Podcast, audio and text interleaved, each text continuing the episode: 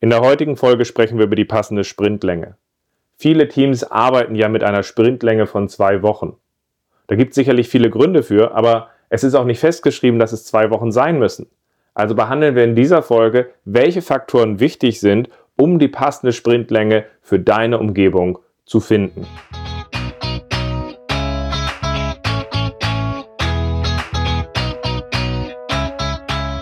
Scrum ist einfach zu verstehen. Die Krux liegt in der Anwendung für deine Zwecke in deinem Kontext. Der Podcast Scrum Meistern gibt dir dazu Tipps und Anregungen. Moin Moin, in der heutigen Folge geht es um die passende Sprintlänge. Schön, dass du dabei bist. Mein Name ist Ralf Kruse. Ich helfe Organisationen durch Training und Coaching agile Herangehensweisen effektiv zu nutzen und das ohne Dogma und Methoden als Selbstzweck. Und genau in dieser Art und Weise werden wir heute das Thema der passenden Sprintlänge durcharbeiten. Weil natürlich müsst ihr für euch die Entscheidung treffen für eure Umgebung, was die passende Sprintlänge ist. Und dafür sind die Aussagen nicht ausreichend zu sagen, Scrum sagt, ein Sprint sollte nicht länger als 30 Tage sein. Ihr wisst, dass mir Aussage von die Definition sagt, nicht ausreichen, um etwas zu tun. Genauso arbeiten die meisten Teams mit zwei Wochen Sprints. Aber ist das die passende Länge für euch? Welche Faktoren müssen wir dafür einbeziehen, damit wir für uns die passende Sprintlänge finden? Und was sind Fallstricke, die wir für uns im Blick behalten sollten, damit wir nicht einfach fälschlicherweise die Sprintlänge ungünstig verändern, obwohl wir eigentlich an was ganz anderem arbeiten sollten? Und genau aus dieser Art und Weise und auch aus diesen Themen heraus werden wir in dieser Folge erstmal nochmal darüber reden, warum Scrum die Länge des Sprints bei 30 Tagen äh, deckelt und sagt, länger als das macht einfach keinen Sinn aus dieser Arbeit mit Scrum. Wir werden aufarbeiten, was die Faktoren sind, die ihr mit einbeziehen solltet aus meiner Sicht, um eine passende Sprintlänge für euch zu wählen. Und was sind eben genau diese Faktoren, wo man vielleicht auch Dysfunktionen in seiner Nutzung von Scrum hat, wo man vielleicht eher erstmal diese Dysfunktion aus dem Weg räumen sollte, bevor man einfach die Sprintlänge verändert. So gesehen fangen wir einfach mal an. Also, der Scrum Guide spricht davon, dass ein Sprint maximal 30 Tage lang ist. Warum eigentlich? Naja, Scrum basiert ja auf einer empirischen Steuerung. Das heißt, wir lernen systematisch aus Erfahrung. Und das heißt, wir brauchen am Ende eines Sprints dieses inspizierbare Ergebnis, um aus dieser Erfahrung nachzusteuern, dieses Inspizieren und zu adaptieren. Und das brauchen wir regelmäßig. Weil wenn wir das zu lang hinauszögern, zum Beispiel wir sagen würden, wir machen mal so einen Sprintzyklus von einem halben Jahr, ist die Wahrscheinlichkeit, dass man einfach wieder zurückfällt und sagt, wir lassen uns auf dieses Lernen aus einem Sprint ein, indem wir das Was und das Wie einfrieren das einfach mal auf blauen Dunst durchziehen, um drauf zu gucken. Das ist uns zu riskant. Und dann fallen die Leute zurück und benutzen wieder sehr klassische Methoden. Das heißt, sie definieren die Ergebnisse aus und machen eine definierte Steuerung, in der sie alles eigentlich vorplanen und vorkoordinieren und letztendlich Scrum dabei völlig ad absurdum führen. Und entsprechend sagen wir in Scrum, wir brauchen dieses Ergebnis, um aus dem zu lernen und nachzusteuern. Und sagen, länger als 30 Tage macht einfach keinen Sinn.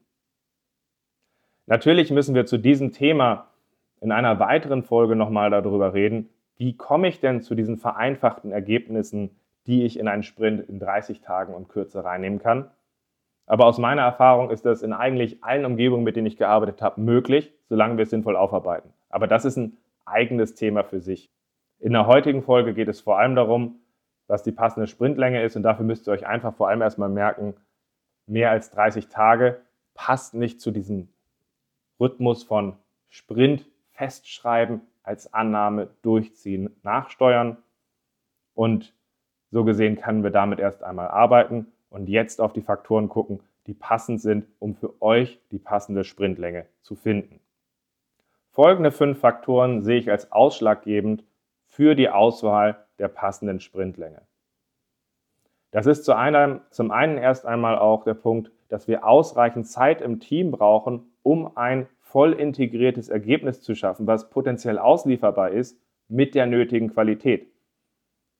Und das braucht halt auch eine gewisse Zeit. Und Entsprechend drängt gerade das Entwicklungsteam in den meisten Umgebungen, mit denen ich arbeite, auf eine möglichst lange Sprintlänge. Sie hoffen halt, wenn sie drei, vier Tage länger Zeit hätten, dass sie dabei in der Lage wären, noch besser, noch nachhaltiger ein gutes Ergebnis zu liefern. Gleichzeitig stehen dem aber auch verschiedene Wünsche und Forderungen gegenüber, die tendenziell eher für eine kürzere Sprintlänge sprechen. Eure Sprintlänge muss zum Beispiel auch passend zur Kunden- und Marktdynamik sein.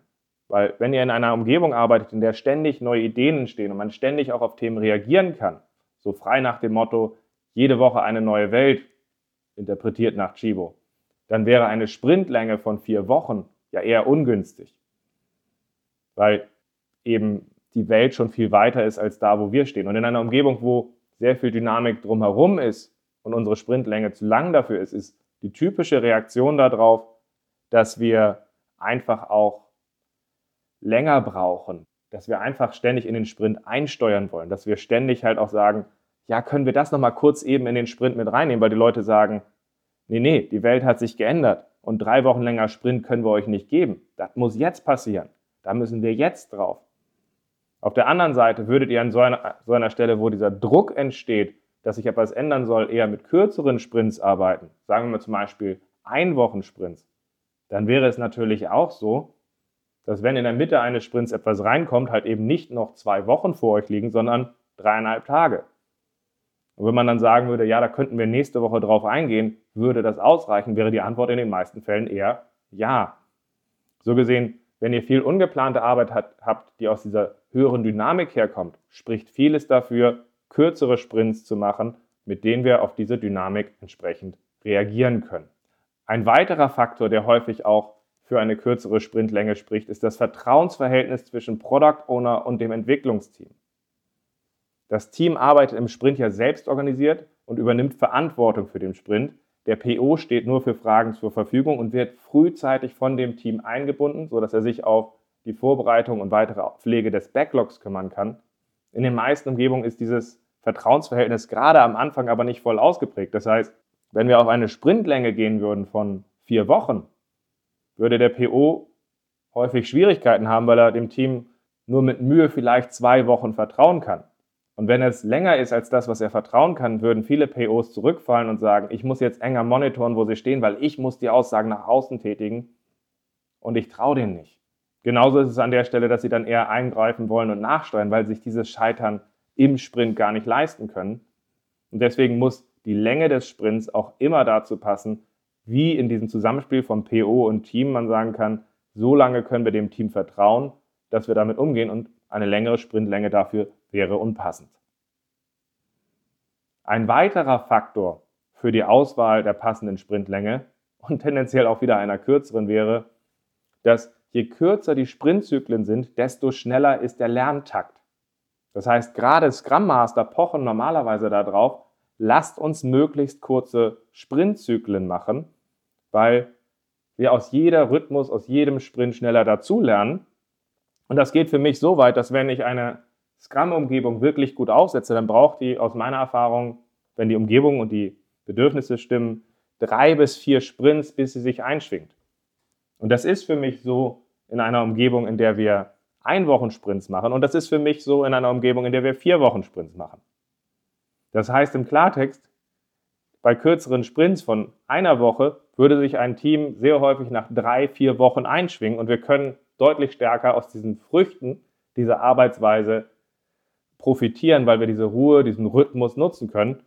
Und bei vier Wochen Sprints wäre das neun bis zwölf Wochen, bis wir uns dabei eingeschwungen haben. So gesehen spricht vieles dann auch dafür, eher zu sagen, können wir bitte auch kürzere Sprintzyklen machen, dass wir vom Produkt wie vom Prozess vernünftig dazulernen können. Hier übrigens ein kleiner Fun Fact für die Leute, die von euch vielleicht mit sowas arbeiten wie dem Scaled Agile Framework. Das ist eine skalierte Variante, wie Leute mit Scrum arbeiten, wo sie um den Sprint drumherum eine Art Supersprint machen. In SAFe nennt man das, in diesem Scaled Agile Framework nennt man das Release Train. Und hier bündelt man fünf oder mehrere Sprints zusammen in eine Art Supersprint, wo man am Anfang eine gemeinsame Planung macht und dann nur noch in den Sprints nachsteuern plant.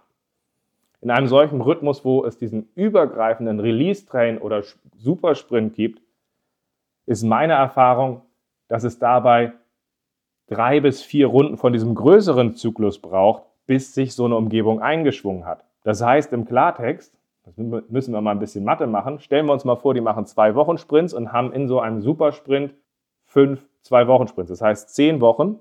Und es würde von diesen zehnwöchigen Supersprints oder Release-Trains drei bis vier brauchen. Das heißt, wir sprechen hier gleich von 30 bis 40 Tagen, bis es eingesprungen ist. Deswegen bin ich von dieser Art des Arbeitens nicht immer der größte Freund, weil ich halt in einer Umgebung ein möglichst schnelles Lernen aufbauen will und dieses Problem für mich sehr häufig zutage kommt. Falls ihr eine andere Erfahrung habt, meldet euch gerne. Ich tausche mich gerne dazu aus. Ich lerne gerne dazu. Bisher war meine Erfahrung in der Richtung leider halt so und ich wollte darauf hinweisen, kurze Sprints gleich schnelleres Lernen.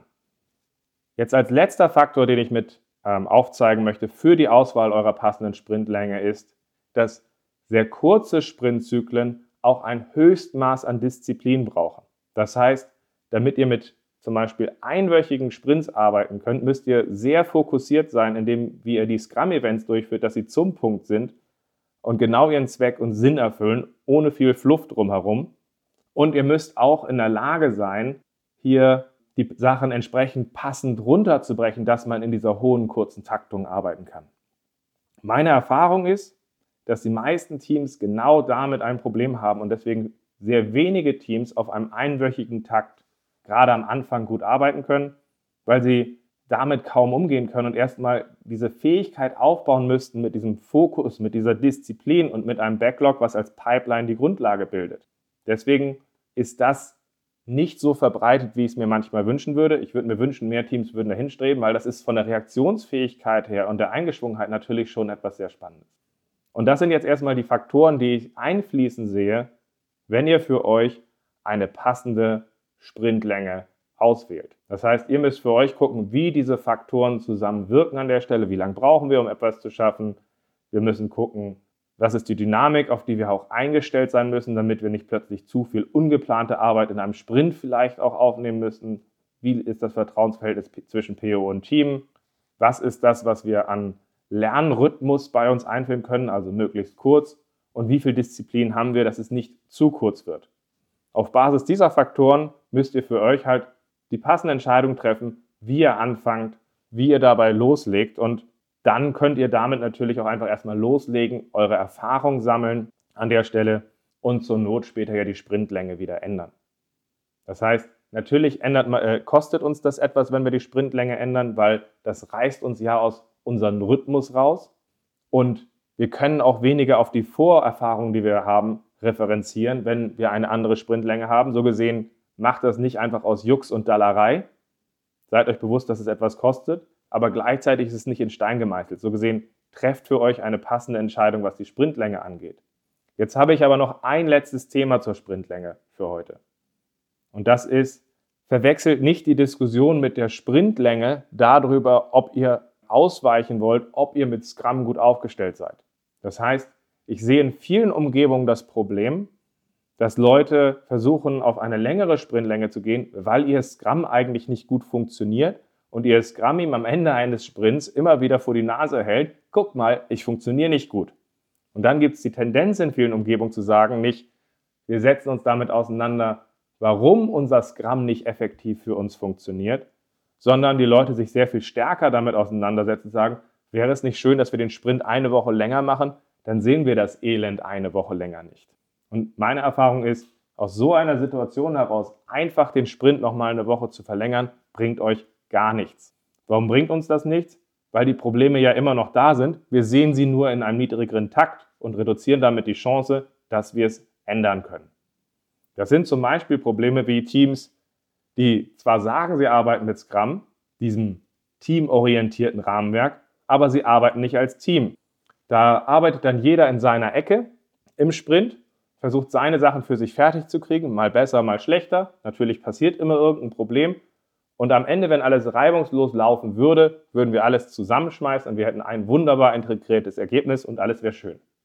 Das passiert aber nie. Das heißt, am Ende eines Sprints von diesen individuell arbeitenden sogenannten Scrum-Teams haben die an den letzten ein, zwei Tagen immer sehr viel Spaß. Spaß in Bezug darauf, dass es nicht klappt und sehr schmerzhaft ist. Das heißt, sie versuchen die Sachen zusammen zu integrieren und sehen plötzlich, dass es nicht klappt, dass bestimmte Sachen bei Leuten ins Hintertreffen gekommen sind. Dass es nicht zusammenpasst. Und das ist dann natürlich so, egal ob wir ein, zwei, drei oder vier Wochen Sprints haben. Es ist noch viel schlimmer. In einem längeren Sprint würden wir es sehr viel weniger sehen. So gesehen, achtet auch immer darauf, wenn es die Diskussion gibt, sollten wir die Sprintlänge verlängern, ob wir nicht nochmal drauf gucken sollten, ob Scrum für uns wirklich gut funktioniert, welche Dysfunktionen und Schmerzpunkte dazu führen, dass wir diese Diskussion für eine Verlängerung des Sprints führen und wäre es nicht vielleicht besser, sich mit diesen Punkten sehr klar und sehr fokussiert auseinanderzusetzen, um daraus dann halt eben halt auch wieder besser zu arbeiten und das vielleicht sogar in dieser Sprintlänge, in der ihr vorher wart. Ich habe übrigens auch mal in einer Umgebung, als diese Diskussion aufkam, mich mit den Leuten darauf geeinigt, dass wir erstmal auf eine kürzere Sprintlänge gehen, weil die Außenwelt denen so wenig vertrauen wollte und sie sagten, wir müssen hier schnell zu einem Ergebnis kommen.